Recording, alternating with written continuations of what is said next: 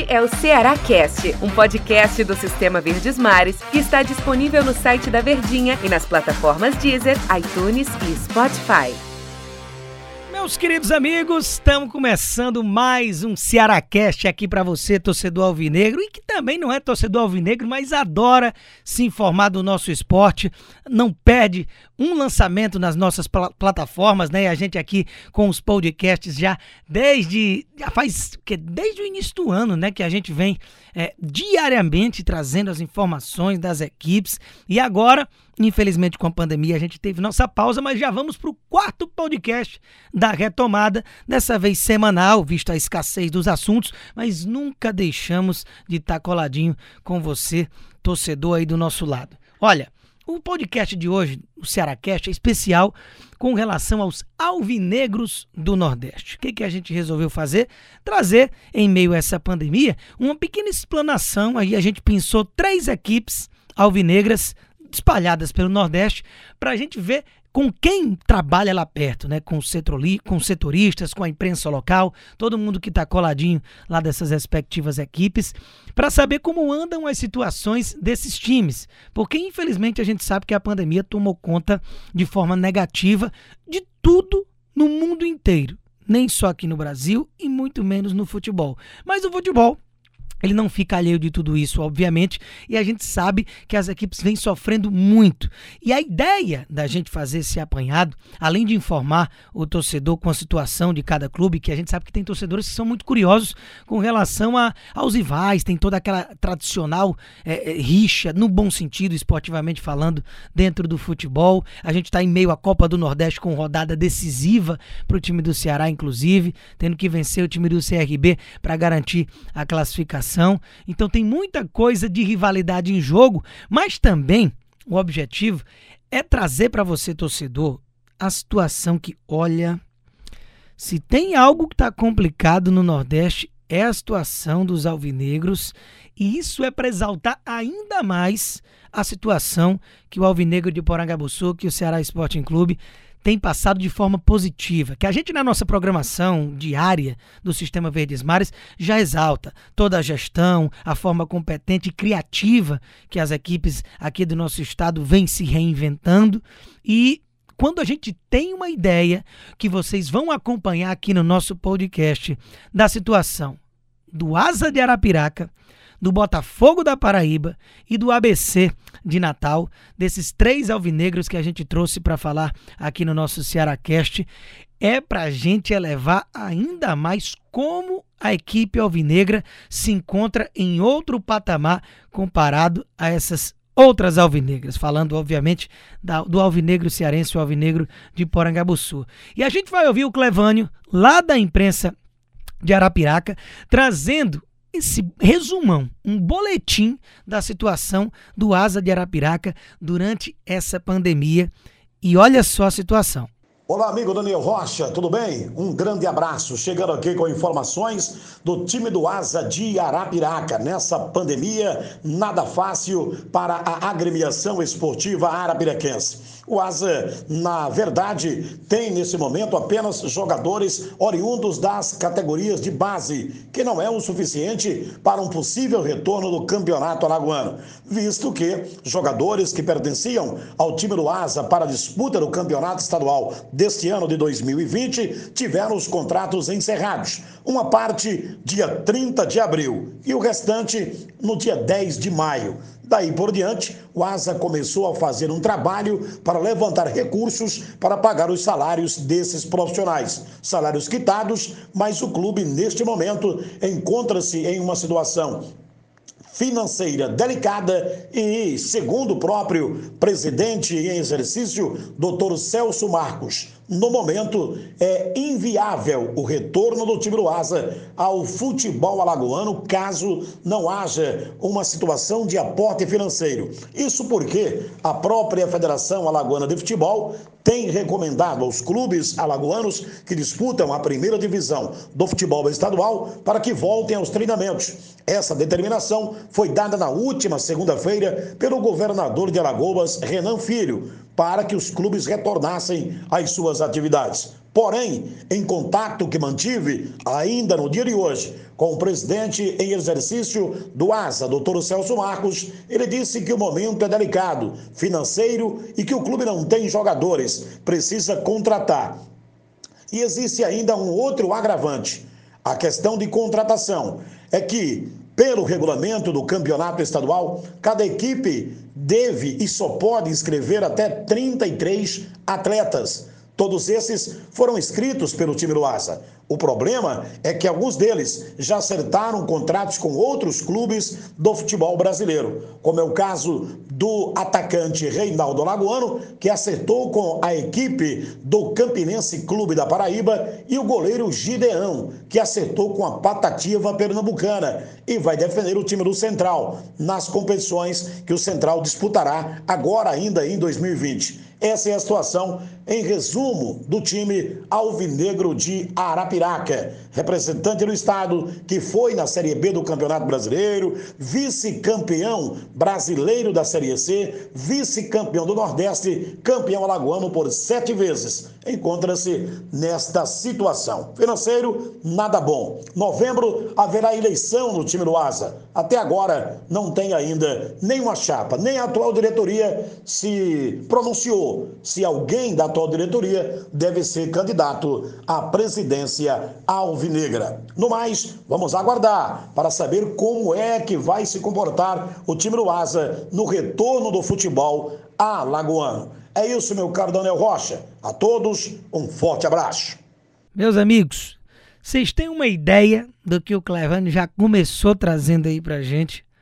Só jogadores da base não é que usou muitos jogadores, não. Só. O time do Asa de Arapiraca hoje, um time que já foi vice-campeão de Série C, vice-campeão do Nordeste, com conquistas no âmbito estadual. Hoje, simplesmente atletas da base formam o time principal do Asa de Arapiraca, porque todos os contratos foram rescindidos por conta da pandemia.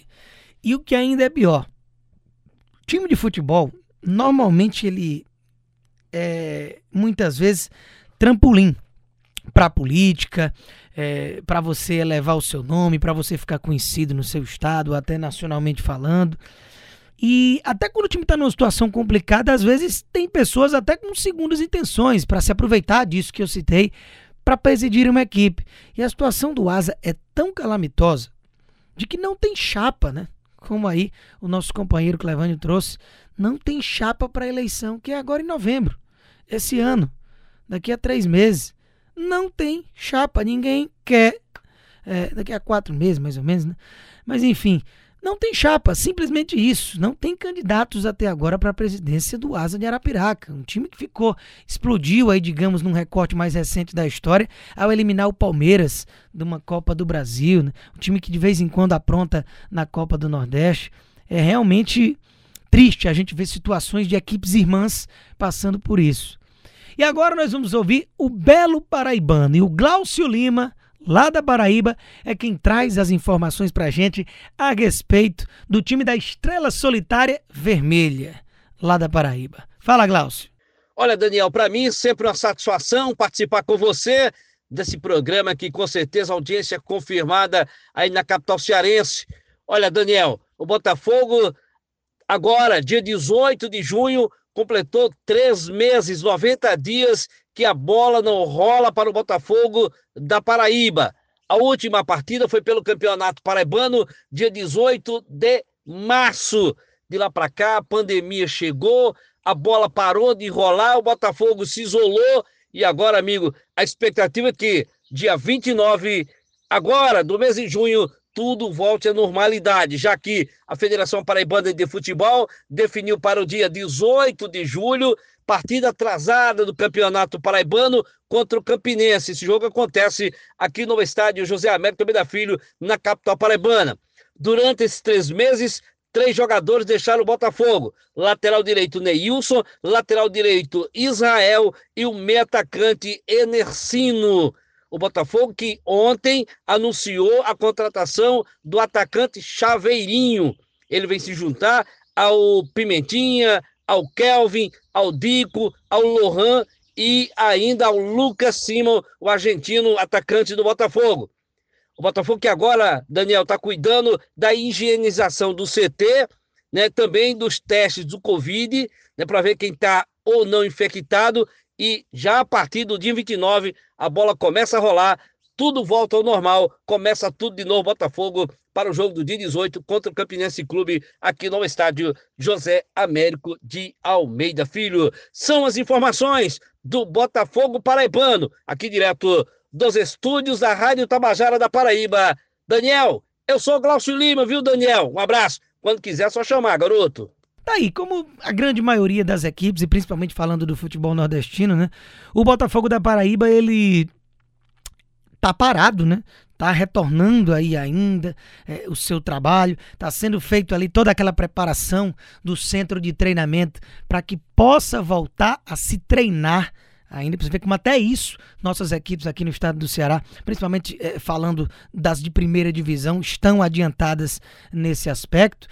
Três jogadores deixaram a equipe, né? E um caricato, né? O Enesino, aquele mesmo do cabelo esvoaçante, das comemorações espalhafatosas, que virou um personagem aqui do futebol cearense, passando pelo antigo Uniclinic, né?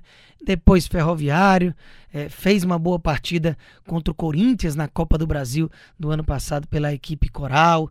Então é, é realmente um personagem, deixou a equipe do Botafogo da Paraíba em meio a esse problema da pandemia. Então a gente vai vendo, né? coletando cada informação que a gente tem, a gente vai levantando as mãos para o céu e analisando como estão positivamente posicionados no futebol nordestino nesse momento as nossas equipes. E o próximo que a gente vai ter notícia também está numa situação bem complicada. O ABC. E quem traz as informações do Alvinegro Potiguar é Marcos Lopes, lá da imprensa local. Vamos conferir. Boa noite, Daniel Rocha. Boa noite, amigos. O ABC vive uma crise financeira muito grande e que foi potencializada com esta paralisação do futebol. E o que agrava a situação ainda aqui no RN é que o governo do estado ele tem prorrogado sucessivamente o decreto de isolamento e não sinaliza com a possibilidade da flexibilização de treinos, que é o que vem sendo cobrado pelo ABC, pelo América e pela Federação. Mas no caso específico do ABC, é, veja que o ABC acumulou ao longo dos anos uma dívida financeira praticamente impagável, virou uma bola de neve e que hoje é estimada em 35 milhões de reais. Com a renúncia do presidente Fernando Suassuna logo no início da pandemia, assumiu o vice Bira Marques e que, na tentativa de sanar esta dívida financeira, criou duas comissões no Conselho Deliberativo que estão avaliando a venda de parte do patrimônio, o que não é bem digerido pelo próprio Conselho e, por a e pela totalidade praticamente do torcedor alvinegro aqui no Estado. Outra possibilidade que está sendo também negociada é uma parceria com um grupo para a construção de um shopping na área onde fica o complexo Vicente Farache, o estádio Frasqueirão na Rota do Sol, que vocês conhecem bem. Mas esta é um pouco mais embrionária esta possibilidade. No aspecto do futebol, o ABC conseguiu manter algo em torno de 85% do elenco que está vivo na Copa do Nordeste, que está muito perto de conquistar aí o campeonato estadual, porque venceu o primeiro turno, lidera o segundo com uma vantagem considerável é sobre o América, que é o segundo colocado, e está negociando duas renovações do meia atacante João Paulo e também do volante Jailson, dois dos principais jogadores do elenco e conta também já com a volta de Alisson, atacante que sofreu uma fratura seríssima, que aproveitou este momento de pandemia de paralisação para acelerar aí a recuperação física e clínica, de modo que o que falta agora é a definição das autoridades aqui do RN para a flexibilização das atividades do futebol. Preocupação do técnico Francisco Diá é exatamente a retomada de treinos, já que provavelmente na segunda quinzena de julho será retomada a Copa do Nordeste e o ABC tem jogo decisivo contra o CSA. É por aí, meu caro Daniel. Aquele abraço a todos. Pois é, meus amigos. E como se não bastasse a situação futebolística, né? Lá no estado do Rio Grande do Norte, ainda não se tem uma confirmação de retorno, né? É, é eu lembro que o cearense reclamava muito da, da, quando cada vez que o governador Camilo Santana prorrogava né, o decreto, apesar de saber que é importantíssimo para a saúde e que infelizmente mesmo com o decreto de lockdown, quarentena, eh, isolamento social em vigor, pouco se cumpriu aqui na nossa cidade, bem abaixo da porcentagem que deveria ter sido cumprida, mas o fato é que lá em Natal, lá no Rio Grande do Norte, você ainda não sabe nem quando é que vai haver esse afrouxamento, né? Esse retorno gradual. Então as equipes ainda estão sem saber sequer quando vão treinar. E problema de dívida que a gente tanto fala da gestão do Robson de Castro, da gestão lá desde o Evandro, de sanar as dívidas do Ceará, que hoje não deve, vem ano após ano com superávit. O ABC se encontra com uma dívida de 35 milhões aproximadamente, quase que impagável. Quando que vai se pensar em sanar essas dívidas? Renúncia de presidente no início da pandemia, cogitando venda de patrimônio, que é o que os clubes de futebol têm de mais importante, que são partes estruturais da sua história, para a gente ver como a situação está drástica e para a gente elevar ainda mais a situação positiva de que as nossas equipes se encontram é, nesse momento, principalmente a gente falando aqui no Ceará Cash da equipe do Ceará, toda a situação de se reinventar, de pagamentos, de acordos, de forma inteligente de gerir o patrimônio de um clube.